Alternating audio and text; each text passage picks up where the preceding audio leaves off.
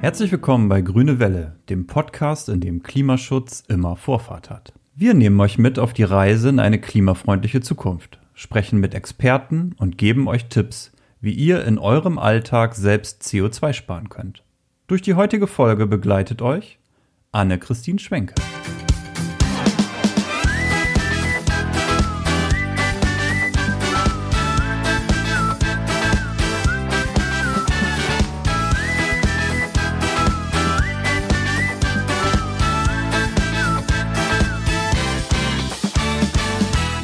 Moin und hallo, da sind wir mit unserer ersten Folge der neuen Staffel unseres Podcasts Grüne Welle. Schön, dass ihr eingeschaltet habt. Ich freue mich sehr, denn ich sitze hier heute alleine. Ja, Corona-bedingt hat es auch mich ins Homeoffice verschlagen, wie wahrscheinlich viele von euch.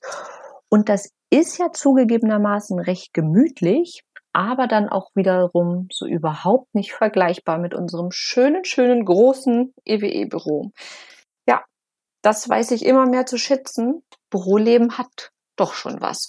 Und damit sind wir auch schon mitten im Thema, denn wir reden heute über das Büro der Zukunft.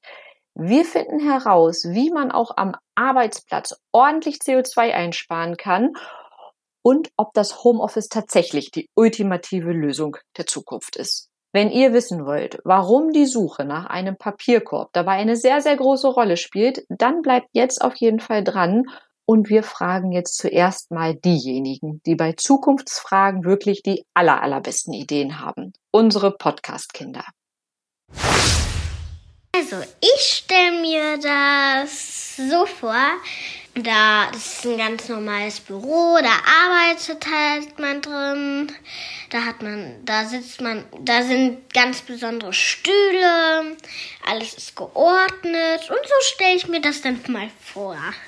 Das ein Büro der Zukunft ist voll mit Süßigkeiten.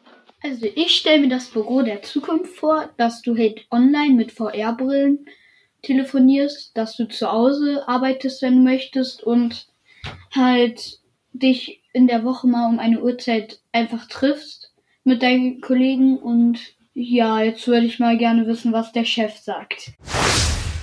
Mein Name ist Stefan Dohler, ich bin Vorstandsvorsitzender des EWE-Konzerns. Für mich persönlich im Büro ist es besonders wichtig, dass ich dort einen Raum für Begegnungen schaffe, dass ich mich mit den Menschen umgeben kann, mit denen ich sehr intensiven Austausch suche, auch wenn das in Corona-Zeiten nicht immer ganz einfach ist derzeit. Äh, gleichzeitig ist es wichtig, dass mein Büro in meinen Rucksack passt, also dass ich flexibel arbeiten kann von jedem Ort, an dem ich denn gerade bin und andererseits aber auch in der Ausgestaltung meiner Arbeitsumgebung, also auch insbesondere im Büro, darauf achte, dass wir eben Klimaneutralität, Klimaschutz im äh, Hinterkopf haben und bei der Ausgestaltung unserer Büroumgebung darauf achten, dass Klimaschutz eine wichtige Rolle spielt, sei es bei Energie, bei Licht, äh, und dort eben für uns selber und für unsere Kunden Lösungen schaffen, die das konsequent umsetzen. Kinder und Chef haben also schon ein ganz genaues Bild, was im Büro der Zukunft zu stehen hat. Und das wollen wir jetzt natürlich mit einem echten Büroexperten überprüfen. Ich bin hier nicht mehr alleine. Bei mir, oder sagen wir besser Corona-gerecht in der Leitung, ist Jürgen Krohn aus dem EWE e Immobilienmanagement. Herzlich willkommen. Ja, hallo. Schön, dass du da bist. Jetzt haben wir gerade gehört, voll mit Süßigkeiten und alles super geordnet. Das sind ja rosige Aussichten für das zukünftige Arbeiten, oder? Ja, und ich denke, das passt ganz gut. Ähm, ich denke mal einmal das Thema geordnet. Wir arbeiten stark am Desk-Sharing. Desk-Sharing beinhaltet Clean Desk, also einen sauberen, geordneten Schreibtisch, also weg von den großen Stapeln Papier, die wir immer gehabt haben. Mhm. Und Süßigkeiten haben wir heute schon und die wollen wir auch unbedingt behalten. Also für das, für das Wohlergehen und das schöne Gefühl ist auch weiterhin in Zukunft gesorgt am Auf Arbeitsplatz. Auf jeden Fall. Das klingt sehr gut. Wenn man jetzt mal einen Blick zurückwirft, dann zeigt sich ja schon ein Trend. Also in vielen Konzernen und Unternehmen werden Einzelbüros und Zweierbüros aufgegeben und man entwickelt neue Formen von Großraumbüros, wie auch immer sie jetzt heißen. Und dann geht es immer um Austausch, Vernetzung, Flexibilität. Das sind so die Stichworte, die dann im Raum stehen. Geht denn diese Entwicklung Hand in Hand mit einem deutlich klimafreundlichen Büro oder sind das zwei komplett verschiedene Brillen? Ich glaube, komplett verschiedene Brillen sind es auf gar keinen Fall. Auch wir gehen den Weg weg von, von Zellenbüros. So haben wir sie in der Vergangenheit immer genannt, obwohl ich den Das Begriff Zelle irgendwie überhaupt gar nicht mag. Also vom klassischen Zweier-, Dreier-, Vierer-Büro hin zu größeren Flächen, zum Multispace. Also wir haben verschiedenste Räumlichkeiten, die wir zukünftig nutzen werden in verschiedensten Größen. Ähm, hinzu aber auch zu Wechselarbeitsplätzen. Wechselarbeitsplätze bedeutet, dass ich nicht jeden Tag an den gleichen Arbeitsplatz fahre oder an den gleichen Arbeitsort, sondern beliebig mir meinen Arbeitsplatz aussuchen kann und wählen kann, je nach Tätigkeit, je nach, nach Projekt, je nach Aufgabe. Und äh, da wir dieses tun, kommen wir mit deutlich weniger Fläche aus. Und weniger Fläche, ich glaube, da muss man kein Mathematiker sein. Äh, weniger Fläche bedeutet einfach deutlich weniger Energieeinsatz. Und Multispace, das ist das, um das nochmal zu erklären, was man so unter typisch, nehmen wir Google als Beispiel, kennt. Es gibt einen Bereich, wo man sich ausruhen kann, einen Bereich, wo man ähm, Meetings führen kann, also verschiedene Bereiche auf einer großen Fläche, richtig? Auf größeren Flächen, aber eben auch in kleinteiligen Flächen, je nachdem, welche Tätigkeit. Also ich habe auch Stillarbeitsplätze, wenn ich meinetwegen Verträge prüfen muss oder ausarbeiten muss. Ähm, oder eben ganz andere Flächen, wo ich im großen Austausch bin. Da kommen dann mehrere Menschen zusammen, Kollegen zusammen und arbeiten an einem Thema und da wird es dann auch ganz bunt und auch mal lauter. Und das kann irgendwie nicht in einem Raum stattfinden, sondern da brauchen wir unterschiedliche Raumangebote, die auch völlig unterschiedlich ausgestattet werden können. Also der große Schrecken, Großraumbüro, eine Turnhalle mit möglicherweise ein paar Wänden, aber hauptsächlich Schreibtischen und Stühlen, den, äh, den kannst du uns nehmen an Den sehen Stelle. wir überhaupt gar nicht. So, jetzt hast du ja schon angefangen. Es gibt also so ein paar Rahmenbedingungen, die der Arbeitgeber aufstellt, mit denen man was für den Klimaschutz tun kann. Zum Beispiel eine Flächenreduzierung. Lass uns da noch mal ein bisschen, bisschen vertieft reingucken. Also ich denke mal, äh, da müssen wir auch ähm, einfach mal kleinteilig anfangen und äh, kleine, kleine Schritte haben in, in Summe einen großen Effekt. Das fängt an bei der Installation von Wasserspendern, also äh, Vermeidung von Plastik, von Plastikmüll, von Abfällen. Äh, Wir wollen großflächig Wasserspender aufstellen und diese mit entsprechenden Glasflaschen, wiederverwendbaren Glasflaschen ausstatten. Damit haben wir schon mal einen Riesenschritt getan. Vermeidung von Papier, ein Riesenthema.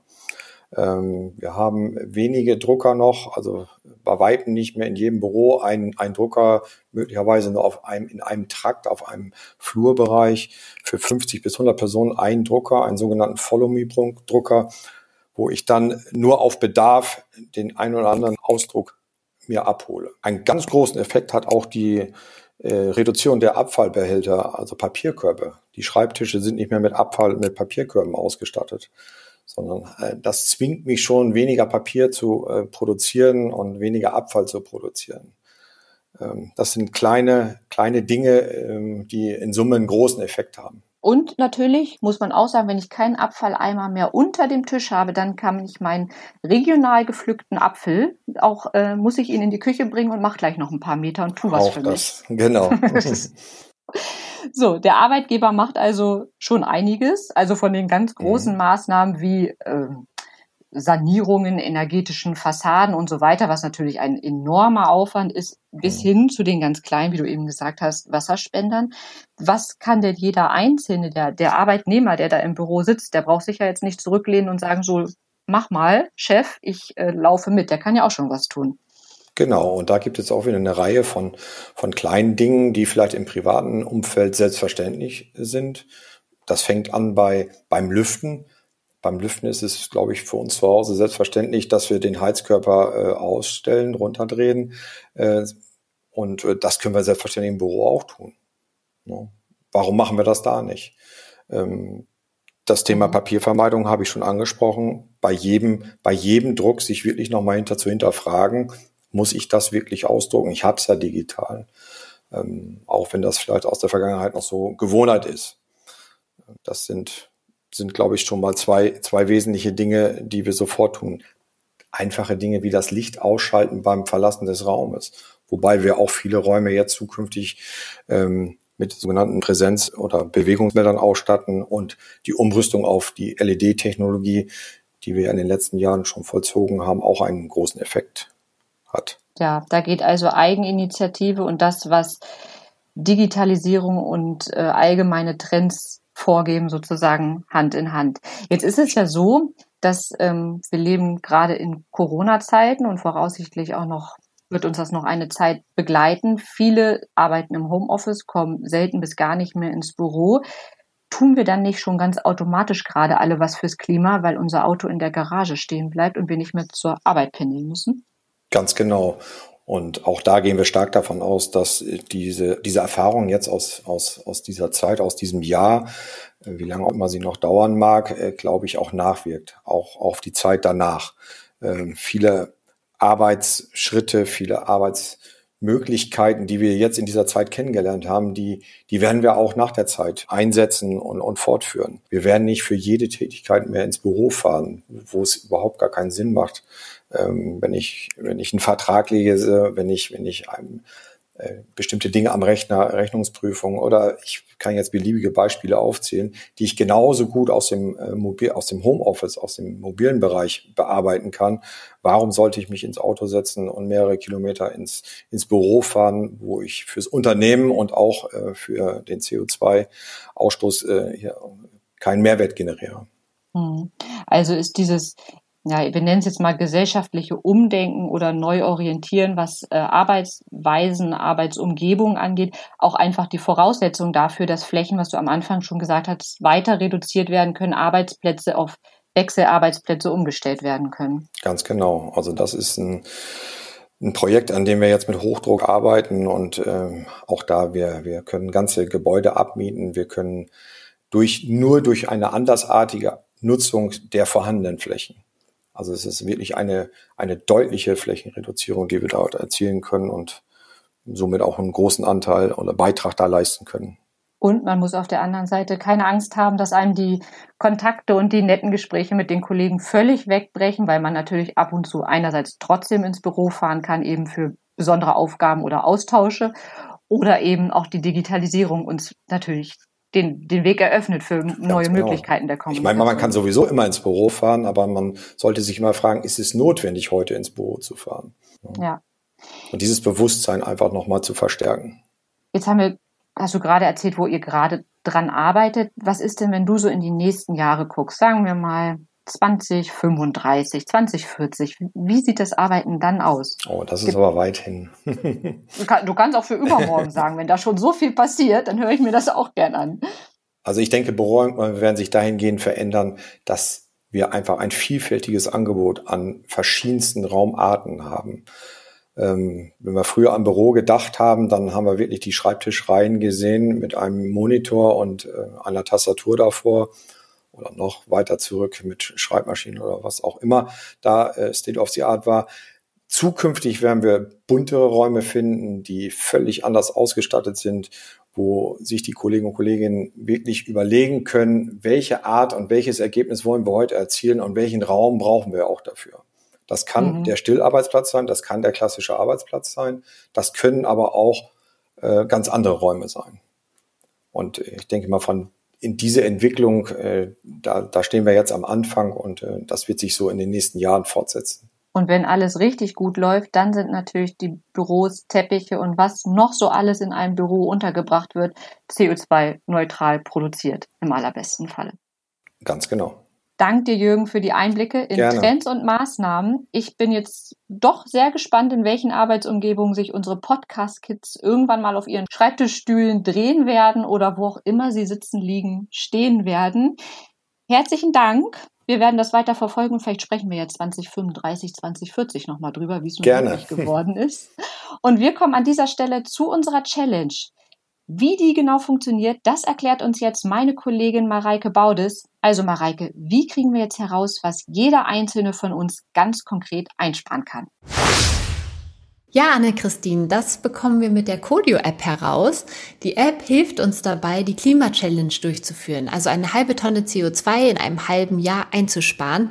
Und wie macht sie das? Die App verwaltet mein persönliches Klimakonto, gibt mir konkrete Tipps, um CO2 einzusparen und rechnet quasi in meinem Alltag mit, mit welcher Maßnahme ich Tag für Tag wie viel CO2 einspare.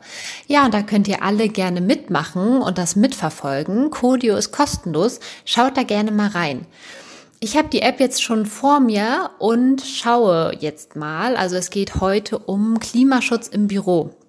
Und da kann natürlich jeder Einzelne viel tun, um seine persönliche Klimabilanz zu verbessern. Los geht's mit dem Weg zur Arbeit und da könnte man natürlich beispielsweise statt mit dem Auto mit dem Fahrrad fahren oder noch besser, wie wir vorhin schon gehört haben, ist das Homeoffice fürs Klima. Und da viele von uns Corona bedingt aktuell von zu Hause arbeiten, passt das natürlich besonders gut.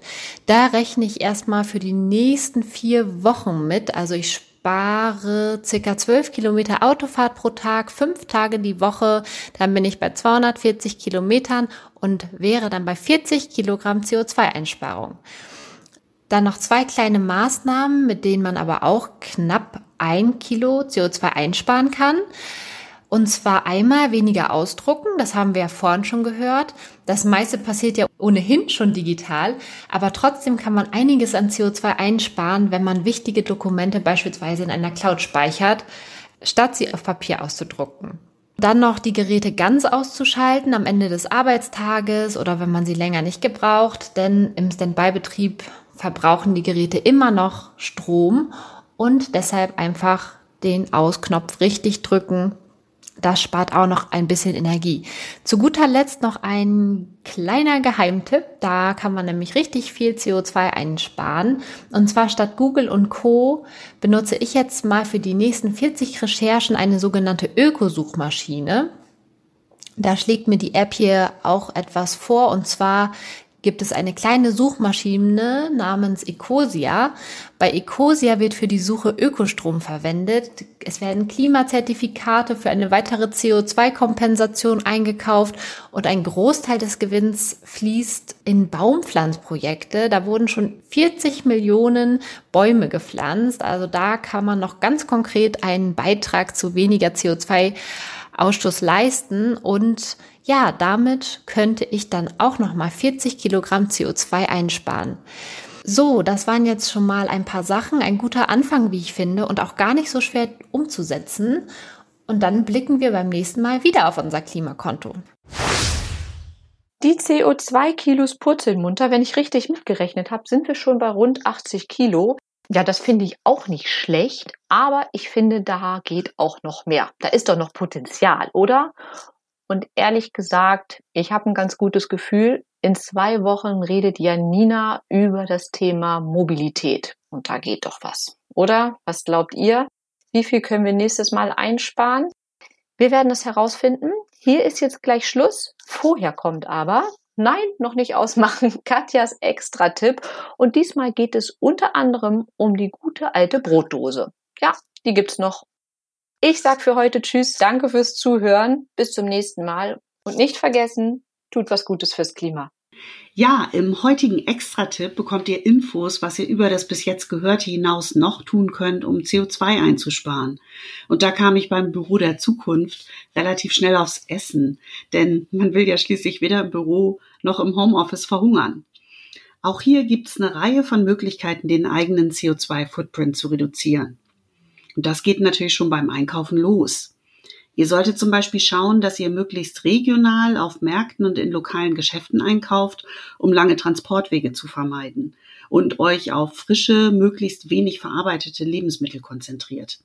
Getränke und Milch am besten in Pfandflaschen mitnehmen. Außerdem ist es natürlich klasse, eigene Taschen und Gefäße zum Einsatz zu bringen, um CO2 für Verpackungen zu vermeiden. Fleischlose Gerichte verursachen in der Regel in der Herstellung deutlich weniger CO2, so dass es sich auf jeden Fall lohnt, öfter oder ganz ohne Fleisch zu kochen, beziehungsweise in der Kantine zu dieser Variante zu greifen. Und wenn ihr Essen mitnehmen möchtet, spart ihr CO2, wenn ihr dies direkt in eigene mitgebrachte Behälter füllt. Passend dazu bieten viele Lieferdienste schon Mehrwegverpackungen an, zum Beispiel für Pizza.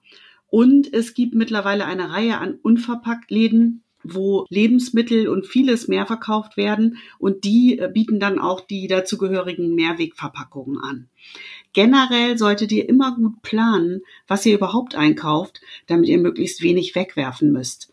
Dazu ist wichtig zu wissen, dass das Mindesthaltbarkeitsdatum der meisten Lebensmittel sehr großzügig festgelegt ist und viele Produkte ohne Probleme auch mehrere Tage darüber hinaus noch genießbar sind. Wenn ihr euch ein bisschen damit beschäftigt, könnt ihr schnell über Aussehen, Geruch und Geschmack rausbekommen, welche Lebensmittel noch gut sind. Und ein letzter Tipp zum Schluss. Wenn ihr mal feststellt, dass ihr viel zu viel habt, schaut, welche karitativen Stellen das noch an Menschen weitergeben können, die sich darüber freuen. So. Und jetzt viel Erfolg beim CO2-Sparen und bis zum nächsten Mal. Ciao.